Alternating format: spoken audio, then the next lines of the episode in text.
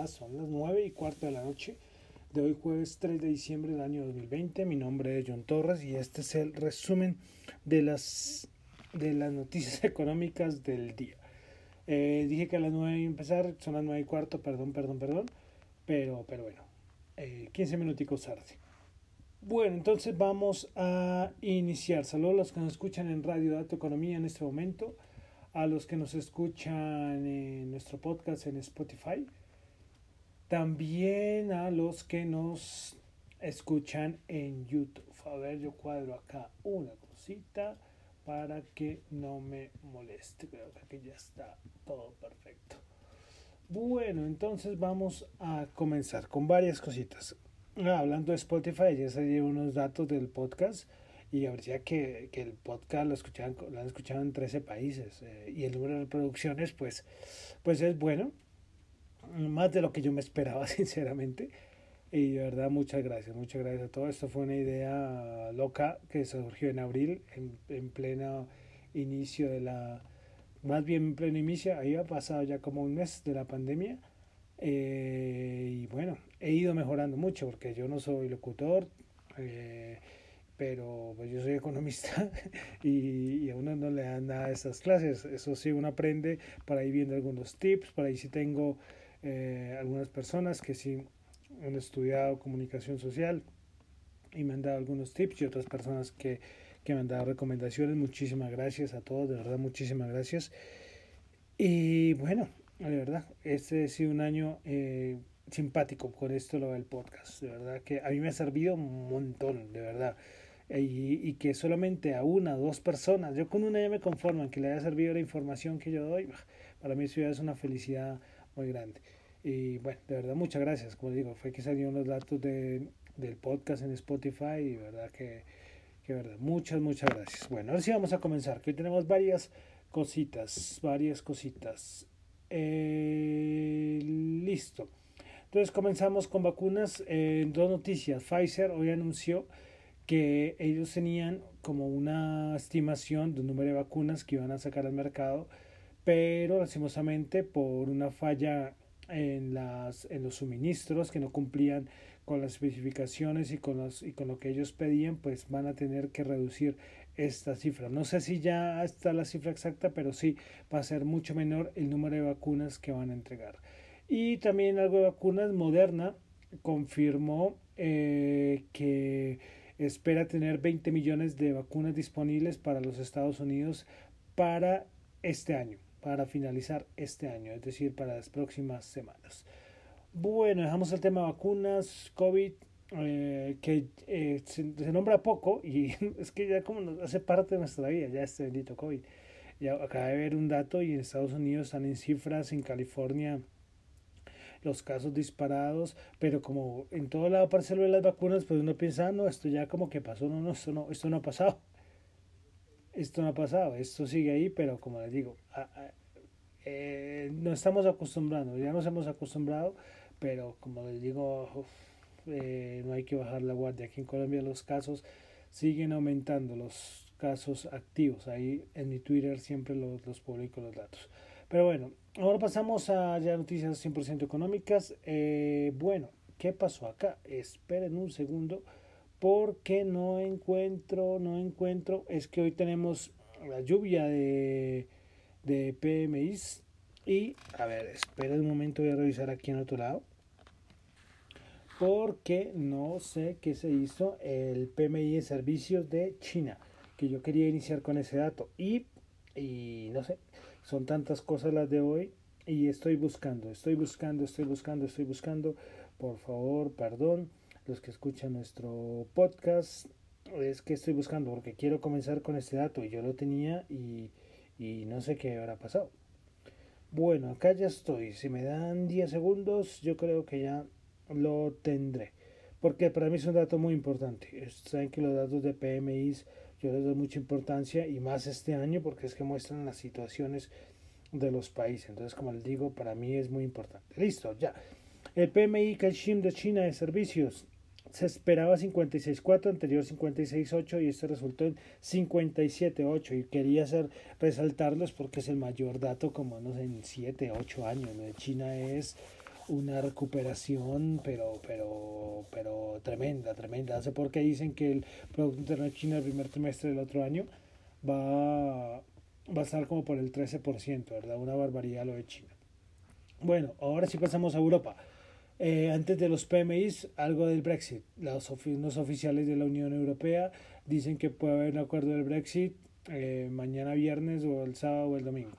Ahí lo dejo todo. Ya es tanto desgaste con eso del Brexit y cuando salga la noticia, pues uh, ahí analizaremos. Pero ahí lo dejo. Solo, solo comento eso del Brexit. Bueno, tuvimos ventas minoristas en la eurozona. En mes de octubre, cambio mensual se esperaba 0,7%, resultó en 1,5%, anterior había sido menos 1,7%. El cambio anual se esperaba 2.6, anterior 2.5 y resultó en 4.3. Ventas minoristas importantes, aunque vale decir que son del mes de octubre. Listo, ahora sí entramos a los PMIs de servicios. Bueno, en el Reino Unido, eh, 47.6, anterior 45.6. Alemania 46, anterior 46.2. Todos son de noviembre. Francia 38.8, anterior 38. Italia 39.4, anterior 46.7. Creo que el de Francia está mal el anterior, ¿eh? creo que está mal. Y el de España, eh, PMI servicios 39.5, anterior 41.4. Lo de Francia, Italia, España, malísimo, 38.8, o sea, totalmente acabados esos sectores. Muy difícil, muy difícil. Alemania 46, Reino Unido 47, pues se mantienen, pero lo de, lo de Italia, Francia y España, y ahí viene mucho lo que hemos hablado, por ejemplo, España, sector turístico, sector viajes, hoteleros, eh, bueno, y, y, mucho más, que muchos sectores más eh, que abarcan todas las partes de servicios, pero datos muy malos, muy malos. Han sido estos los peores después de las grandes caídas de abril o mayo. Bueno, y para finalizar entonces el de la eurozona, PMI de servicios eh, 41.7, se esperaba 41.3. Bueno, en Estados Unidos tuvimos el dato de que tenemos siempre los subsidios de desempleo de la semana. 712 mil, se esperaba 775 mil, anterior 787 mil, pues un dato positivo porque es menor a lo esperado y menor al, al anterior. Continuum claims, eh, los, los que siguen, los continuos subsidios, subsidios continuos, 5.520.000 se esperaban 5.800.000 y anterior 6.089.000, también positivos. Bueno, ISM de servicios mes de noviembre, Estados Unidos 55.9, anterior 56.6. El Market Service PMI 58.4, anterior 57.7. Este PI servicio pues mejor y se esperaba 57.5 pero el ISM en el servicio sí por debajo de lo esperado.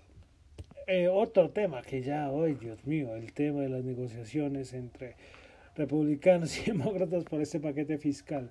Qué lío, cuatro meses. Yo, ¿te acuerdan cuando yo les dije, estos de semanas, semanas?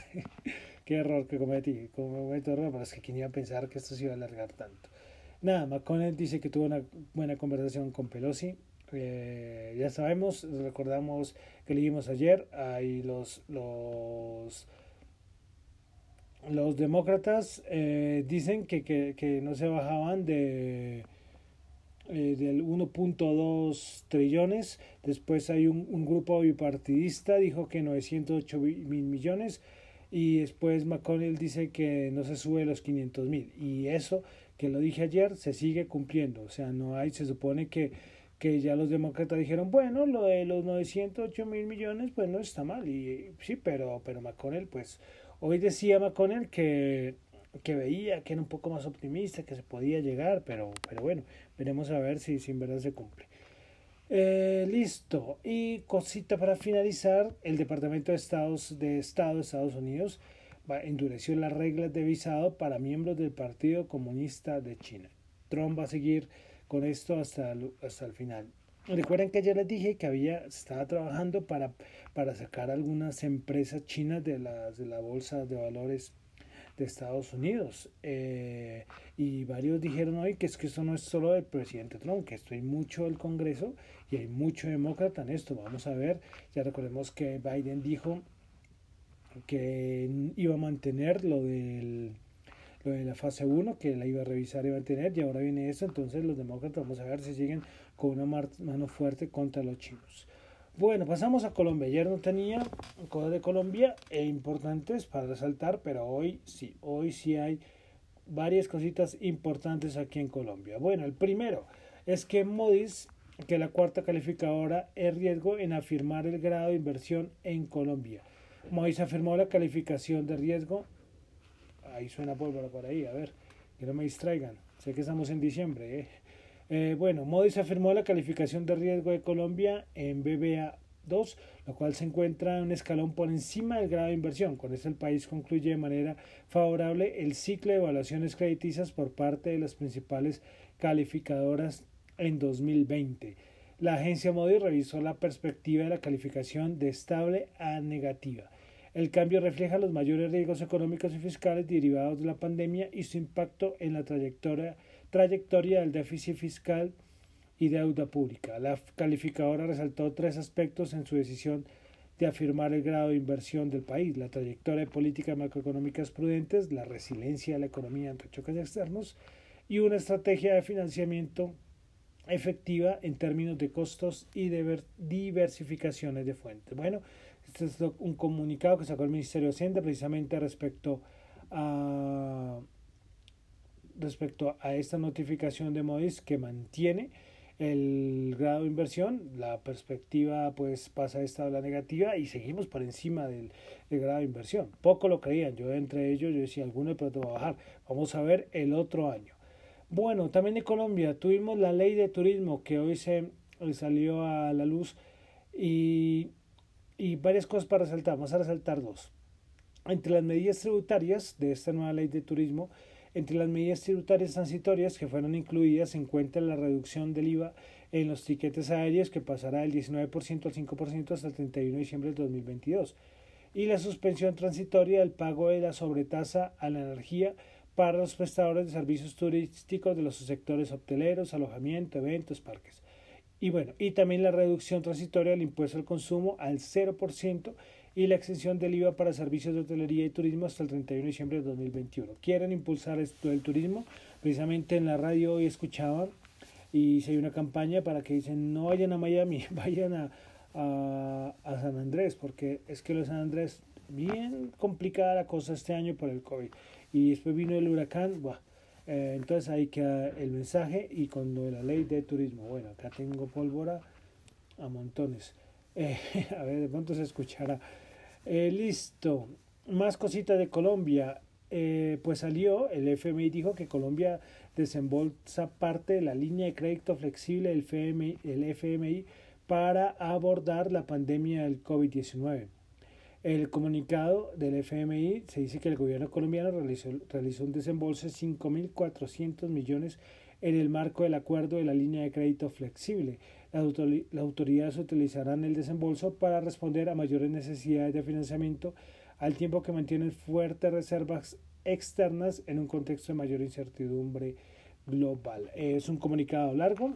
Eh, en las cuentas del FMI, yo creo que en mi cuenta arroba, de economía también lo cité para que lo lean. Es importante, ya se sabía, lo la línea de crédito, no sabía cuándo se iba a desembolsar.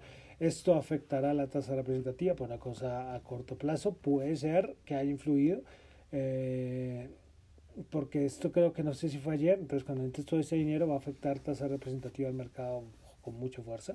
Es una gran cantidad de dólares. Eh, veremos a ver cómo, cómo es la cosa, y, pero, pero bueno, es una cosa de plazo a corto plazo. Ya otros son cosas de movimientos generales del mercado, pero bueno, de pronto lo hablamos en un momentito. Pero quería entonces tocar ese tema de la línea de crédito, que entonces Colombia ya desembolsó parte de la línea de crédito.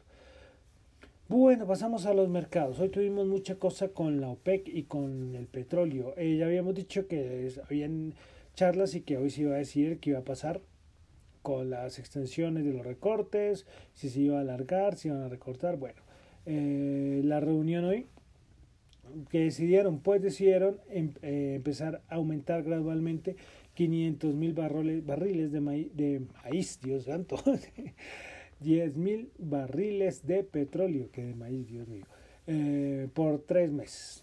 Eh, esto, lógicamente, entonces, ¿esto qué quiere decir? Que antes estaba hablando de aproximadamente que había un recorte en de 7,7 millones de barriles, 7 millones 700 mil. Ahora el recorte quedan 7 millones 200 mil, porque lo que se hace es aumentar la producción. Veremos a ver, eh, hoy precisamente Novak hablaba que espera que de aquí al mes de abril eh, se alcancen los 2 millones de barriles, una cosa así. Bueno, entonces eso fue lo que se decidió hoy por parte de la OPEC, ahora que se van a reunir a nivel de las juntas ministeriales eh, que no se reunían antes cada mes y ahora sí desde enero se van a reunir cada mes. Entonces estamos pendientes de ver. La siguiente reunión ya será en el 2021. Noticias, algunas noticias. Eh, hoy Warner Bros. anunció que en el 2021 todas sus películas llegarán a HBO Max al mismo tiempo que a las salas de cine. Eh, bueno, esto pues es un golpe durísimo a toda la industria de las salas de cine. Hoy precisamente cuando salió la noticia, cayeron bueno, todas las AMC, Cinemar, bueno, todas las empresas que tienen salas de cine porque es un golpe durísimo para, para ellos, imagínense, porque es una competencia ya que salga HBO Max, bueno, aunque esto solamente es Warner Bros., ¿no? Eh, bueno, ¿qué más tenemos acá? Eh, Tesla. Pues hoy eh, salió la noticia que Elon Musk en un correo electrónico dijo que los inversores no están dando mucho crédito por la rentabilidad futura, pero si en algún momento concluyen que eso no va a suceder, nuestras acciones se aplastarán inmediatamente bajo un mazo. Esto lo dijo Elon Musk en un correo electrónico. Ya lo había dicho este año y la acción no para de subir. Eh, bueno, eh, esto es otro tema. Se habla de burbuja en Tesla. Muchos dicen que no, que es que Tesla va a cumplir con todos. Hay unos indicadores eh, de, que uno evalúa a nivel fundamental, que es el PER, cuántos años tiene que tardar la empresa para, para retornar los beneficios que está como calculando el mercado, un montón, Tesla tiene máximo, entonces todo el mundo, por eso es que se habla de burbuja. Y, y Elon Musk sí lo dijo como a inicio de año, dijo, ah, es que nuestra acción está muy cara, imagínense eso. Ahora, bueno, ahí queda la reflexión, el mercado, el mercado lo dirá. Bueno, de Colombia tuvimos cositas, eh, noticias de empresas. Eh, la primera fue Nutresa, que anunció la constitución de la sociedad Nutresa South Africa, eh, bueno, limitada, empresa que tendrá por objeto la comercialización de productos del grupo empresarial en Sudáfrica y en otros países del continente africano. Bastante interesante el movimiento de Nutresa. Bueno, también hoy tuvimos otra noticia que movió harto redes sociales a nivel eh, de noticias en Colombia fue que, según información de Blue Radio, la Contraloría General de la Nación tiene una lista de imputación de cargos contra cuatro involucrados en la ejecución de Hidrotango. En total, serían 28 de 34 funcionarios y funcionarios investigados. Y entre todo esto aparece con concreto, y precisamente con concreto, eh, sacó un comunicado, dice que en atención a la información divulgada en medios de comunicación respecto a la imputación la responsabilidad fiscal de la sociedad, nos permitimos manifestar que la Contraloría General de la República eh, imputa a la constructora con concreto en calidad integrante del consorcio CCC Ituango y a otra responsabilidad fiscal en una cuantía de, a ver, ¿cuáles estos son muchos ceros? ¿Cuatro billones? Estos son, a ver, se me olvidó, se me olvidó leer números. Sí, son cuatro mil setenta no, es que estos, estos, son, estos son más de 4 mil millones, son 4 billones, 75 mil 680 eh, millones de pesos, sí, un valor eh, grandísimo. Entonces, eh, con concreto, ha imputado. Bueno, y listo. Ahora sí entramos a los mercados. No me he dado cuenta de la cifra de, de esto de con concreto. La cifra, imagínense eso. Si, los quitamos son 13 y 9, 12 ceros. bueno, Pasamos a los mercados. Vamos a ver los mercados el día de hoy. Vamos a comenzar con el Nasdaq 100. Subió 10 puntos, 0.09%, 12.467. Principal ganador el día de hoy en el Nasdaq 100, Moderna 9.9, Walgreens Boots 7.4, Trip Count Group 6.2. Principales perdedoras, Splunk menos 23.2, Costco menos 2.4, Cerner Group menos 2%. Vamos con el CP500 que bajó 2.0.06%, 3.666. Principales ganadoras tenemos a Ralph Lauren 8.7, Norwegian Cruise 8.6 y American Airlines 8.2. Principales perdedoras Cabot Oil Gas menos 6.3, Kroger menos 4.3 y Nasdaq Inc. menos 3.4. Pasamos al Dow Jones. El Dow Jones subió 85.0.2%, 29.969. Principales ganadoras Pfizer menos 1. Puntos, perdón, perdón, perdón, perdón, perdón. Principales ganadoras Walgreens Boots 7.4, Boeing 5.9, Intel 2.1. Principales perdedoras Pfizer menos 1.7, Home Depot menos 1% y Visa menos 1%. Vamos ahora entonces a la bolsa de valores de Colombia. El Colcap subió 9.0.7%, 1.298. Principal ganador es el Cóndor 5.1%, Enca 2.4%, Bancolombia Ordinaria 2%. Principales perdedoras con concreto menos 2%, Caracol menos 1.4% y Tarpel menos 1.3%. El petróleo WTI 45.6 subió 0.7, Bren 48.7 subió 0.8%. El oro 1844 subió 10. Bitcoin 19.510 subió 354. Y para finalizar, tasa representativa del mercado 3.481 bajó 52. Esto es un dato importante. Eh, me han preguntado personas que este movimiento del dólar a qué se debe. Eh, hay eh, en Radio, Radio, Dato Economía una persona que es eh, muy, muy enfocada en todo esto de la educación financiera que se llama Alexander Ríos. Les recomiendo que lo sigan, de Inversia. Él explica en la programación, yo coloco un pequeño audio donde él explica qué es el DXY, que el DXY es un índice que relaciona al dólar con otras monedas muy importantes en el mundo. Pues este índice DXY eh, no para de bajar, está en niveles, yo no sé, de hace como dos años o algo así. Entonces, ¿qué muestra esto? Muestra esto una debilidad muy grande. Esto muestra una debilidad muy grande del dólar. ¿Por qué se debilita el dólar? Hombre, eh, me escuchan cada rato hablando y se ha hablado este año de todos los estímulos que, ha que se han dado en Estados Unidos y esto es más dinero al mercado. Y no solamente Estados Unidos, también Europa, Japón, bueno. Eh, entonces, ¿qué pasa? Hombre, cuando hay un montón de dólares, lo que hace el dólar es debilitarse. Y eso es lo que está pasando. Eso es lo que está pasando.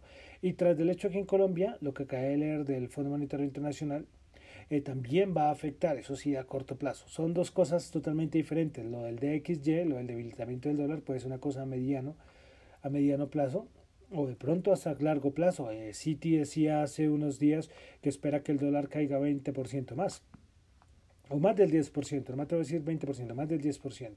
Entonces, es todo un movimiento global lo que está pasando con el, con el dólar. Se está debilitando frente al franco suizo, se está debilitando frente al, frente al euro. Lo del euro es una barbaridad. Eh, yo casi pocas veces hablo del euro, pero el euro, el euro ya va en 1.21, algunos ya lo ven en 1.25, 1.23. Para Europa esto es complicadísimo porque tener una, una moneda tan fuerte es muy malo para los exportadores y veremos si el Banco Central Europeo hará algo más adelante. Fijo va a hacer algo porque no puede dejar que el, euro se dispare. entonces es todo un movimiento, van ciertas variables y por eso tenemos dólar a 3.481. Eh, ya hay unos que dicen que lo ven en 3.300. Bueno, veremos a ver qué pasa. El efecto vacunas eh, ha, ha, bajado, ha bajado. Son muchas cosas, como le digo. Son muchas cosas, las vacunas, impresión de dinero, más ayudas.